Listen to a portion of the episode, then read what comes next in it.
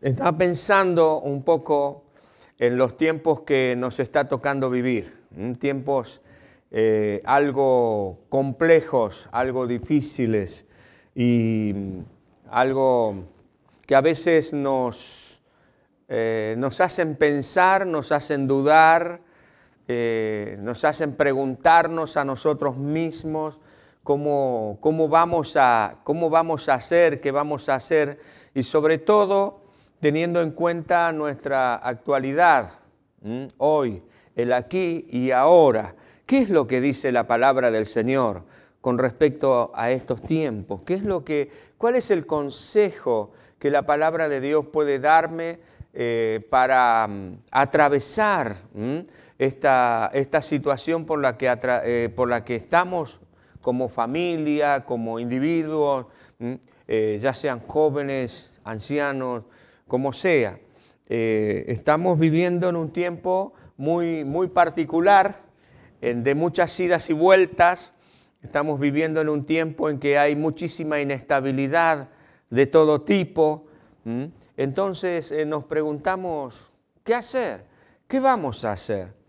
Y el apóstol Pablo, escribiendo a unos hermanos en una iglesia que seguramente estarían pasando alguna situación muy similar a la nuestra, les escribe algunos consejos.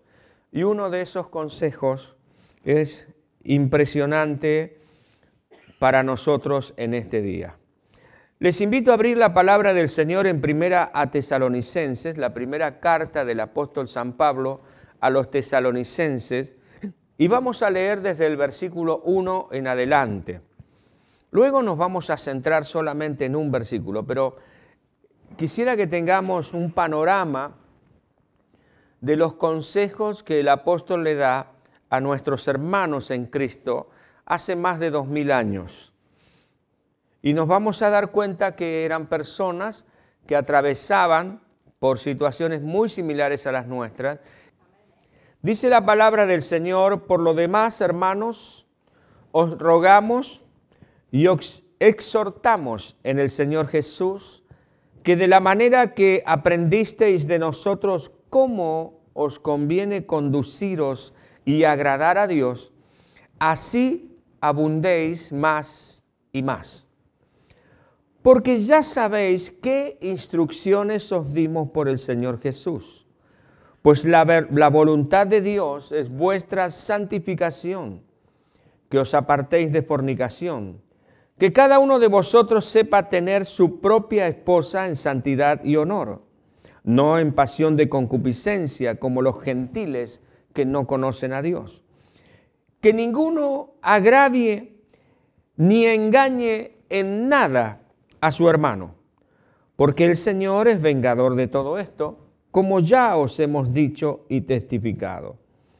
Pues no nos ha llamado Dios a inmundicia, sino a santificación.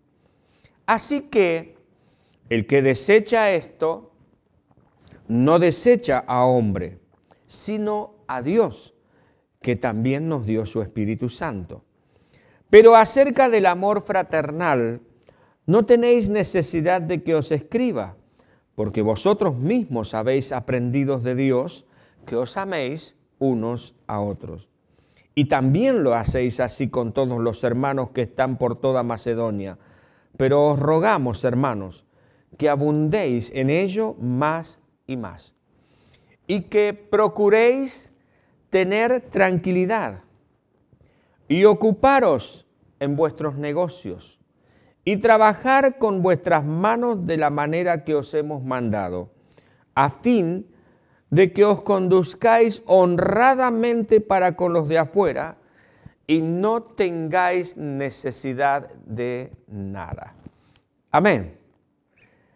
Interesante los consejos que el apóstol Pablo le da a esta iglesia, a los hermanos, a las personas, que eran exactamente igual que nosotros.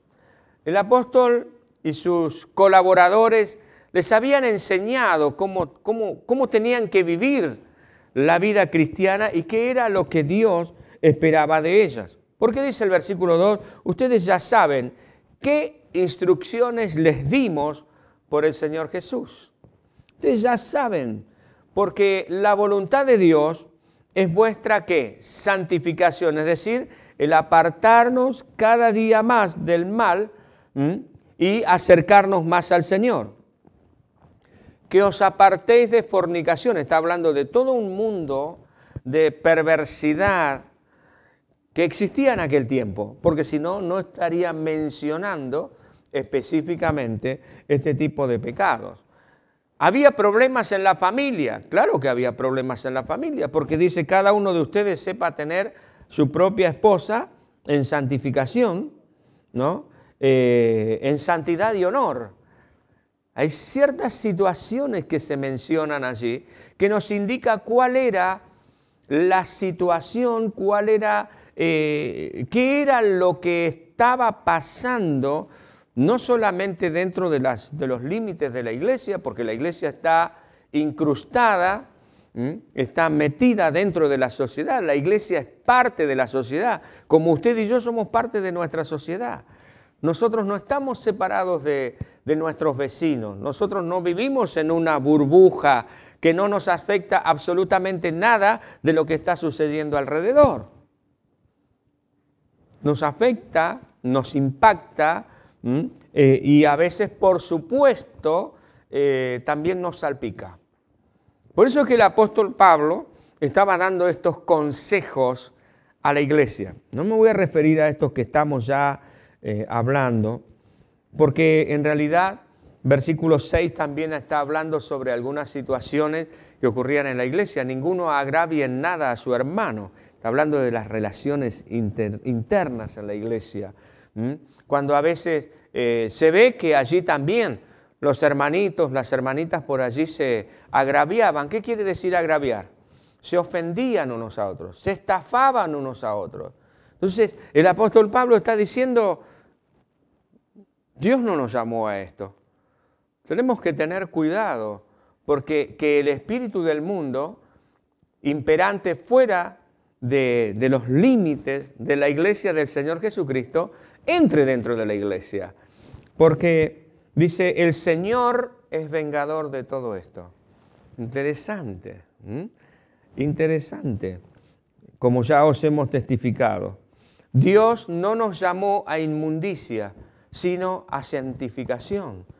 Una aclaración del apóstol Pablo, por esto que justamente la relación entre hermanos, la relación en la iglesia del Señor Jesucristo, no os agraviéis los unos a los otros, este, tengan cuidado el uno al otro, nadie engañe a su hermano, no le mientas, no tomes lo que no es tuyo y que es de tu hermano, en fin, ciertas situaciones que Dios les dice, miren muchachos, tenemos que marcar la diferencia, muchachos y chicas, porque Dios no nos llamó a inmundicia, sino que nos llamó a santificación. Y luego dice algo muy interesante en el versículo 8, porque dice, así que el que desecha esto, ¿y qué es esto? Todo lo que viene diciendo el apóstol Pablo.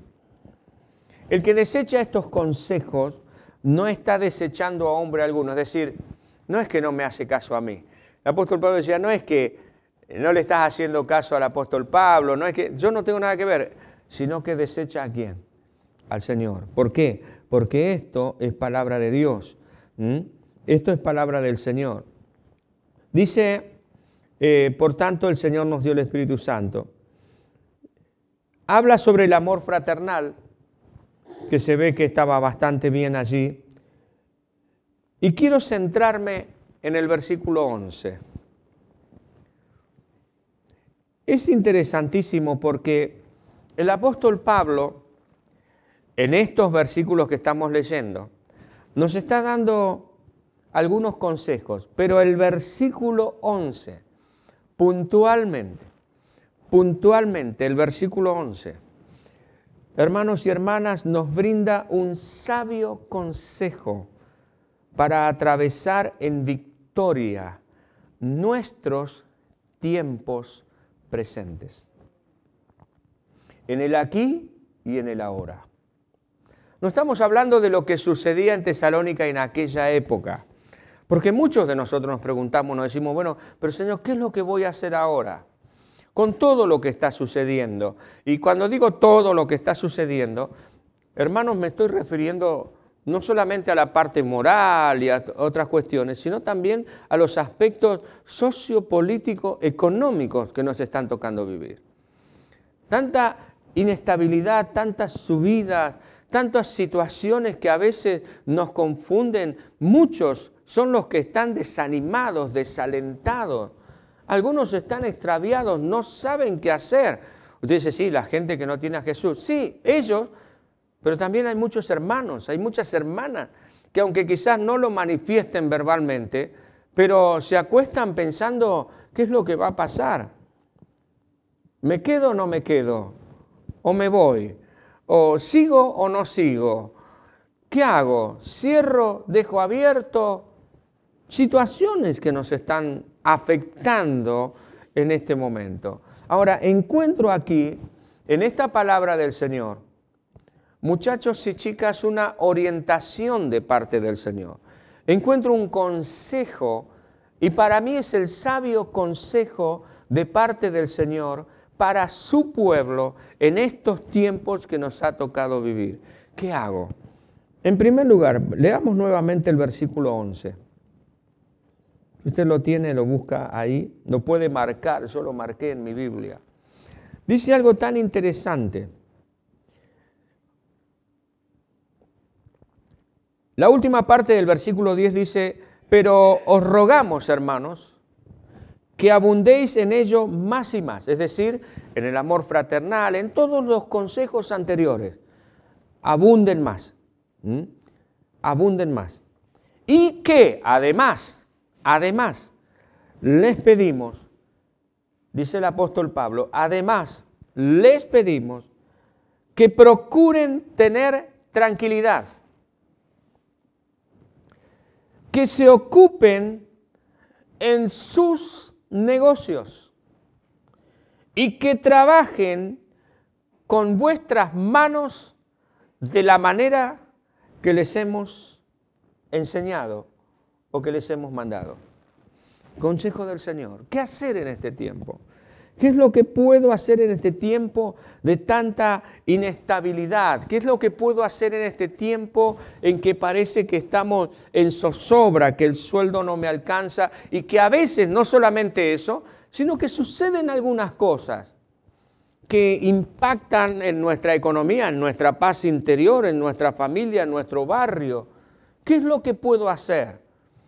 En primer lugar, el apóstol Pablo le dice a los hermanos y nos dice a nosotros, a usted y a mí, que cuando enciende la tele y ve las noticias quiere salir corriendo. Algunos quieren hacer como el avestruz, apagan la televisión para no escuchar las noticias, entonces hacen de cuenta que no está pasando absolutamente nada. Cuando realmente está pasando, la Biblia no nos dice que tenemos que escaparnos de la realidad. La Biblia lo que nos enseña es a enfrentar esa realidad. ¿Cómo enfrentamos la realidad? ¿Mm? Los monásticos se escaparon de la realidad. Y es por eso que crearon los monasterios, donde estaban allí aislados absolutamente de la sociedad, pensando que de esta manera iban a, vivir de una manera mejor. Se equivocaron. Porque no es lo que el Señor Jesús dijo. El Señor Jesús dijo que nosotros estábamos en el mundo, pero no somos del mundo. No pertenecemos a este sistema, porque nuestra patria está allí con el Señor. Tengo una patria más allá. ¿eh? Donde gobierna mi Jesús, de eternidad a eternidad. Ese es nuestro lugar. Y la describe también el, el Señor en Apocalipsis capítulo 22. Pero, ¿cómo hacemos acá? ¿Qué es lo que tengo que hacer aquí? El apóstol Pablo le dice a los hermanos, hermanos, en medio de todas estas situaciones por las que ustedes están atravesando, procuren que tener tranquilidad. Procuren tener tranquilidad. Claro, entonces uno dice, bueno, pero es muy fácil, yo quiero procurar tener tranquilidad, pero ¿cómo hago para tener tranquilidad?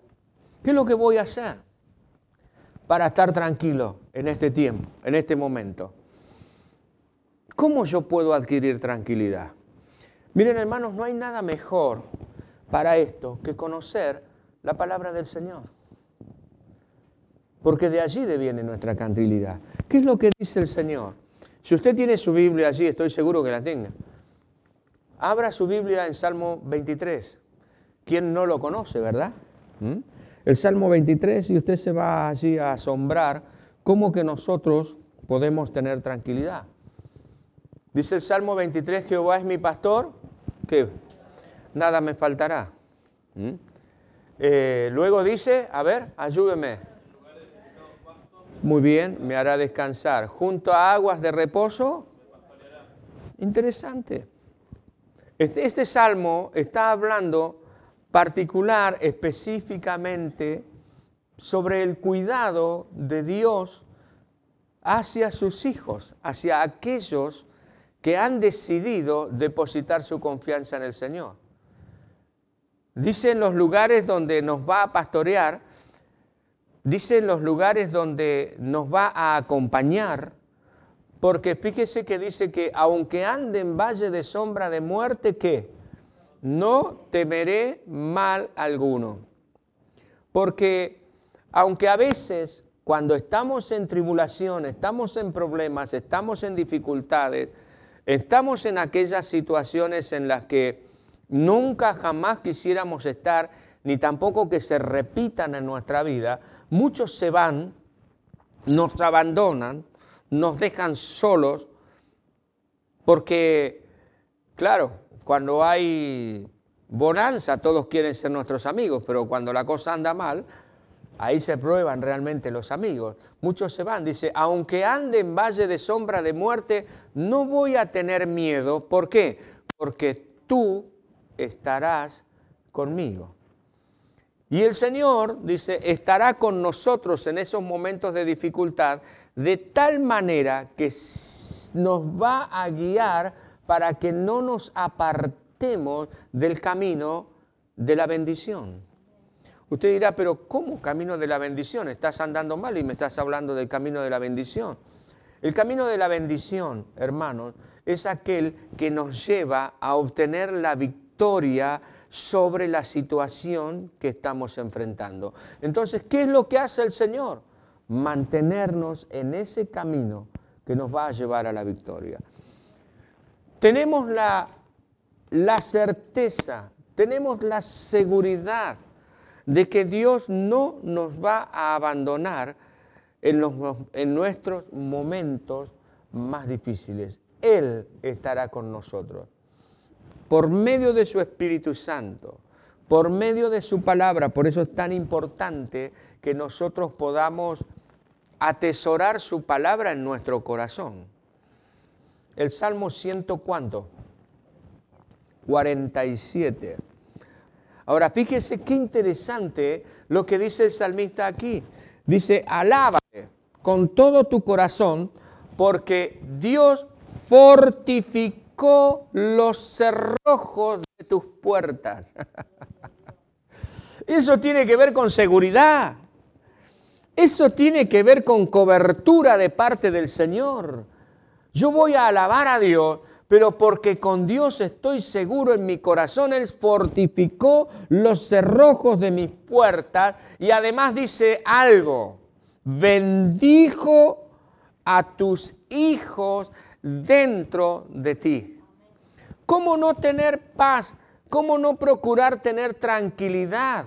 El cristiano con esta palabra del Señor. Es palabra de Dios, no es palabra del pastor Omar, de la pastora Alicia, del líder, de la líder, no, es palabra de Dios. Y Dios no es hombre para mentir ni para cambiar de opinión. Si Él dice que Él fortifica los cerrojos, que Él bendice a nuestros hijos, es porque Él lo hace. Pero hay algo más todavía. Fíjese lo que dice acá. Él da en tu territorio qué? Paz. Él da en tu territorio paz. ¿Cuál es tu territorio? Tu familia, tu entorno. Él da paz. Entonces, si Él es nuestro pastor, Él nos va a dar paz en nuestro territorio. Y también te hará saciar con las migajas. que dice con lo mejor del trigo. ¿Puede entonces, hermano, hermana, usted apreciar por un momento por qué el apóstol Pablo dice, procuren tener paz? Cuando atravesamos situaciones adversas, situaciones difíciles, tenemos que evitar poner la mirada directamente en estas situaciones difíciles. La mirada hay que ponerla en Jesucristo. Mire, ustedes saben que nosotros viajamos mucho, viajamos de día, viajamos de noche, y ¿dónde debe uno poner la mirada cuando está manejando un vehículo? Viene de frente, viene un camión grandote como una casa. ¿Dónde voy a poner la mirada? ¿En el camión grandote que viene allí o en el lugar por donde yo tengo que manejar mi auto? ¿Eh? Es interesante porque inclusive aún de noche, cuando uno ve la luz y uno pone la mirada en la luz que viene de frente, se va derecho hacia la luz y se produce un desastre. Uno tiene que ver el peligro que está o que puede haber, pero también tiene que tener la astucia maravillosa de ver el camino por donde debe transitar. Y hermanos, nosotros la iglesia de Jesucristo no ignoramos la realidad, pero ponemos nuestra atención en la palabra del Señor. No estamos negando que hay algo que nos está afectando, que hay algo que nos está golpeando, que hay alguna situación que está difícil, no estoy diciendo no existe, no meto la cabeza debajo de la tierra, pero sí pongo mi fe, mi esperanza, mi confianza en la palabra del Señor, no en las circunstancias. Las circunstancias, los problemas que me rodean, aquellas cuestiones que me quieren ahorcar, van a dominar y van a manejar mis emociones, mis sentimientos, mi estado de ánimo. Y me van a oponer nervioso, van a producir miedo, caer en pánico, tomar decisiones equivocadas porque nos dejamos llevar por las circunstancias. Entonces, cuando nosotros podemos poner nuestra mirada en la palabra de Dios y confiar en lo que Dios nos está diciendo, nos podremos manejar, por así decir, conservar por el camino correcto que nos lleva a la victoria, sin tener mayormente pérdida. Salmo 91 dice que nuestro socorro viene de quién? Alzaré mis ojos a los montes. ¿De dónde vendrá mi socorro? Mi socorro viene de Jehová, que hizo los cielos y la tierra. Él es nuestro socorro. Quien no tiene a Jesús puede desesperarse, pero quien tiene a Jesús en su corazón debe mantener la tranquilidad. Que procuréis tener tranquilidad. Hermano, hermana, en medio de la situación que estés atravesando, ya sea familiar, económica, laboral, lo que sea, procura tener tranquilidad. Agárrate de la palabra del Señor. No pierdas la cordura, no pierdas la estabilidad, no pierdas los estribos, no te bajes de la cruz, no caigas de la gracia. Mantenete mirando al Señor. En segundo lugar, este consejo tiene que ver con lo que nos compete a nosotros. ¿Por qué? Fíjese, eh, el apóstol le dice aquí a los hermanos, procuren tener tranquilidad y ocuparos en vuestros negocios. ¿Qué es lo que tenemos que hacer? Ocuparnos de nuestros propios negocios. Aquí hay dos situaciones. Primero, el Señor dice, ocúpate de tu negocio, no del negocio del vecino. Somos muy buenos a veces para mirar por los negocios del vecino, lo que está haciendo mal, lo que está haciendo bien, lo que esto, lo que el otro y no miramos por nuestros negocios. Lo que aquí La palabra del Señor dice, mira por tu propio negocio, mira por tu propia vida, mira por tu propia familia, mira por tus propios intereses. Y no hay una negación aquí con el punto anterior. Absolutamente para nada. ¿Cuál es mi negocio? Mi negocio es seguir al Señor, que es tu negocio también. Ocupate de seguir al Señor. En estos momentos de dificultad, es cuanto más nos tenemos que agarrar de seguir al Señor. ¿Cuál es tu negocio? Tu negocio es servir al Señor. Hermanos y hermanas, la iglesia de Jesucristo no debe dejar de servir al Señor porque la situación circundante esté mal. ¿Cómo estaban los hermanos en aquella época? Estaban perseguidos, sin embargo predicaban la palabra de Dios. Eran perseguidos, sin embargo se identificaban como hijos del Señor. Ellos se ocupaban de sus negocios. Y si queremos salir vencedores de estas situaciones, nosotros debemos ocuparnos de seguir y servir a Dios con todo nuestro corazón, porque ese es nuestro negocio. Pero aún más, en Mateo capítulo 7, en los últimos versículos, el Señor termina el sermón del monte con una eh, ilustración, con una historia. La historia de los dos cimientos. El Señor cuenta de que todo aquel que escucha mi palabra y la pone en práctica, le voy a comparar con un hombre sabio, prudente, que edificó su casa sobre la roca. Vinieron ríos, vino la tormenta, vino la tempestad, dieron con mucha fuerza sobre esa casa, pero la casa se mantuvo estable, se mantuvo firme y no se cayó. Pero el que escucha estas palabras y no las hace, le voy a comparar con un hombre necio, un hombre tonto, un hombre falto de entendimiento, apurado, almático, que le hace caso a, las, a las circunstancias y no realmente a la palabra de Dios, que edificó su casa sobre la arena. Soplaron vientos, vinieron ríos, la tempestad dio con ímpetu contra aquella casa y el Señor dice, esa casa se cayó y fue grande su ruina. Entonces, hermanos y hermanas, ¿cuál es la situación nuestra? Ocupémonos de nuestro negocio, que es edificar nuestra casa. ¿Dónde estás edificando tu vida? ¿Sobre qué cimientos estamos edificando a nuestros hijos? No nos importa lo que, lo que están enseñando en la escuela, sí, tenemos que saber lo que están enseñando. Y tenemos que, que, bueno, que velar por esta cuestión. Pero muchos estamos velando por esa cuestión, pero no nos fijamos qué es lo que, por ejemplo, nuestros hijos están mirando en la tele o qué juegos están jugando en el celular. Y ni siquiera nosotros mismos nos ocupamos de brindarles a ellos la verdadera enseñanza. Ocupémonos de nuestro negocio, ocupémonos de aquello que nos compete. Es así donde nosotros vamos a ir en victoria. Y por supuesto tiene que ver también con la parte económica. Por supuesto. Ocúpate de tus negocios. Ocúpate, no dejes que otro se ocupe. Sé tú el que se ocupa. Tú tienes que velar por la economía de tu negocio.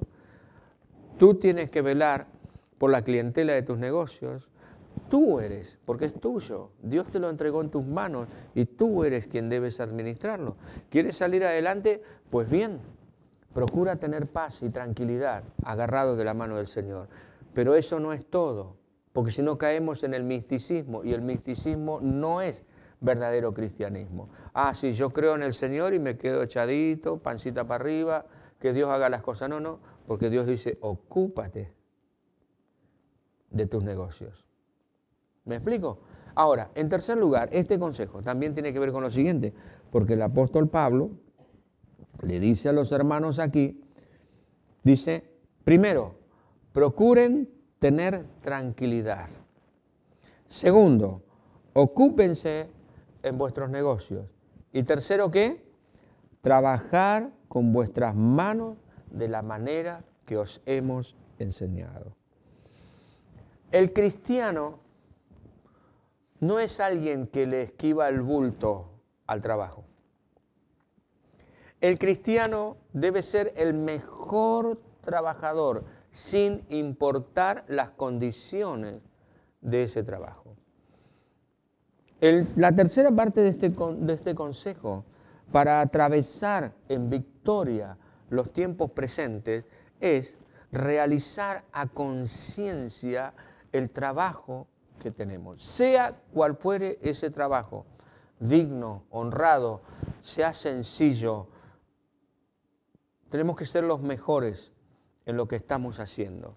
Hermanos, el cristiano es el que primero llega al trabajo y el que último se va. Si entra a las 8, llega a 8 menos 5, 8 menos 10, cosa de a las 8 en punto ya estar comenzando. El cristiano no es el que busca excusas para faltar al trabajo. Dice, a fin, todas estas cosas, con el objetivo, versículo 12, de que se conduzcan honradamente para con los de quién? Para con los de afuera. El testimonio cristiano. Y fíjese la última parte. Y no tengáis necesidad de nada. Entonces, hermanos y hermanas, esta situación no es fácil. Estamos atravesando por momentos muy difíciles. Estamos atravesando por momentos difíciles a nivel social. Hay muchos problemas, muchos problemas. Problemas de moral, problemas, etcétera. Usted los conoce.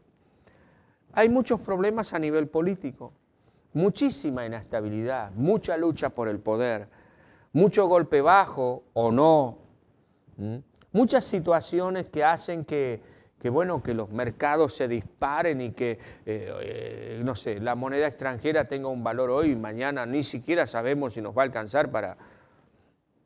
Es verdad, existen esos problemas. Hay, y está comenzando a haber cierta inestabilidad social abra el ojo y ore por esta situación. Porque se vienen meses muy difíciles para nuestro país, para nuestra sociedad. Ahora, ¿cómo nosotros, cómo nosotros los vamos a atravesar? ¿Qué es lo que vamos a hacer? ¿Qué es lo que podemos hacer? Hermanos y hermanas, primero, procuremos tener qué? Tranquilidad. Procuremos tener paz. No entremos en el negocio y en el terreno de nuestro enemigo el diablo, que quiere que nosotros perdamos los estribos, perdamos la calma y hagamos lo que no tenemos que hacer, lo que no nos edifica, lo que no nos va a traer provisión a nuestro hogar. Afirmémonos de la palabra del Señor. Ay, pero pastor, no me acuerdo ningún versículo. Bueno, empezar a leer la Biblia ya. Y si no la lees, empieza a escucharla.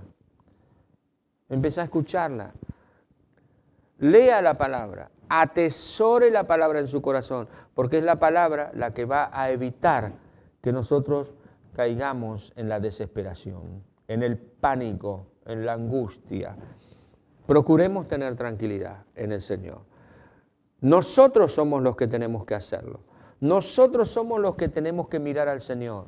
Es verdad que por allí te agarra algo aquí en el estómago cuando suceden las cosas y que a veces parece que no vamos a alcanzar y queremos entrar como en un estado de desesperación, pero somos nosotros los que tenemos que decir, ¿se acuerdan el salmista? Bendice alma mía a Jehová y no olvides ninguno de sus beneficios. Que es el, el salmista le está hablando, a sí mismo se está hablando. Alma mía, no te dejes dominar por las circunstancias, por lo que pasa alrededor. Bendecí al Señor, busca al Señor, confía en el Señor, busca la palabra. Trata de tener tranquilidad.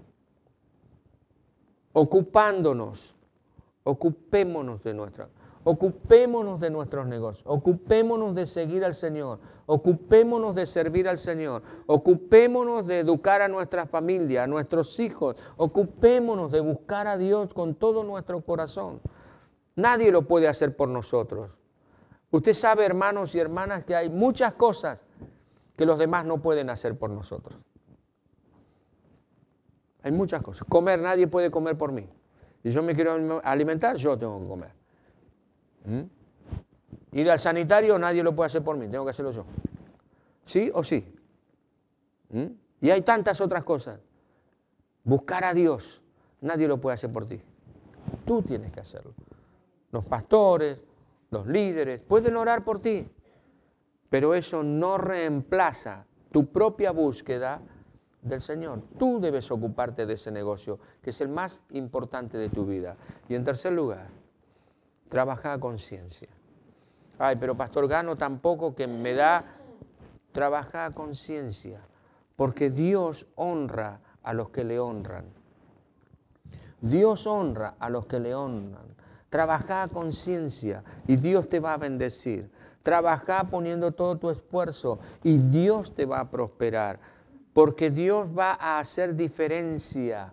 Dios va a hacer diferencia, hermano y hermana. Dios va a hacer diferencia con aquellos que procuran por todos los medios en tiempos difíciles de ser como Él quiere que sean. Así que hermanos, este consejo del Señor. Procura tener tranquilidad. Ocúpate de tus negocios y trabaja con todas tus fuerzas. De esta manera, de esta manera, vamos a atravesar el tiempo presente y los tiempos que, se vienen. Recuerda esta palabra, hermano, en el nombre del Señor. No mire lo que hagan los demás. No mire, no mire ni a su derecha ni a su izquierda. Así sea que sea alguien muy allegado a usted, no mire lo que haga el otro. Usted mire lo que usted tiene que hacer. Usted ocúpese de lo suyo. Y usted trabaje a conciencia en lo suyo. Y Dios le va a bendecir.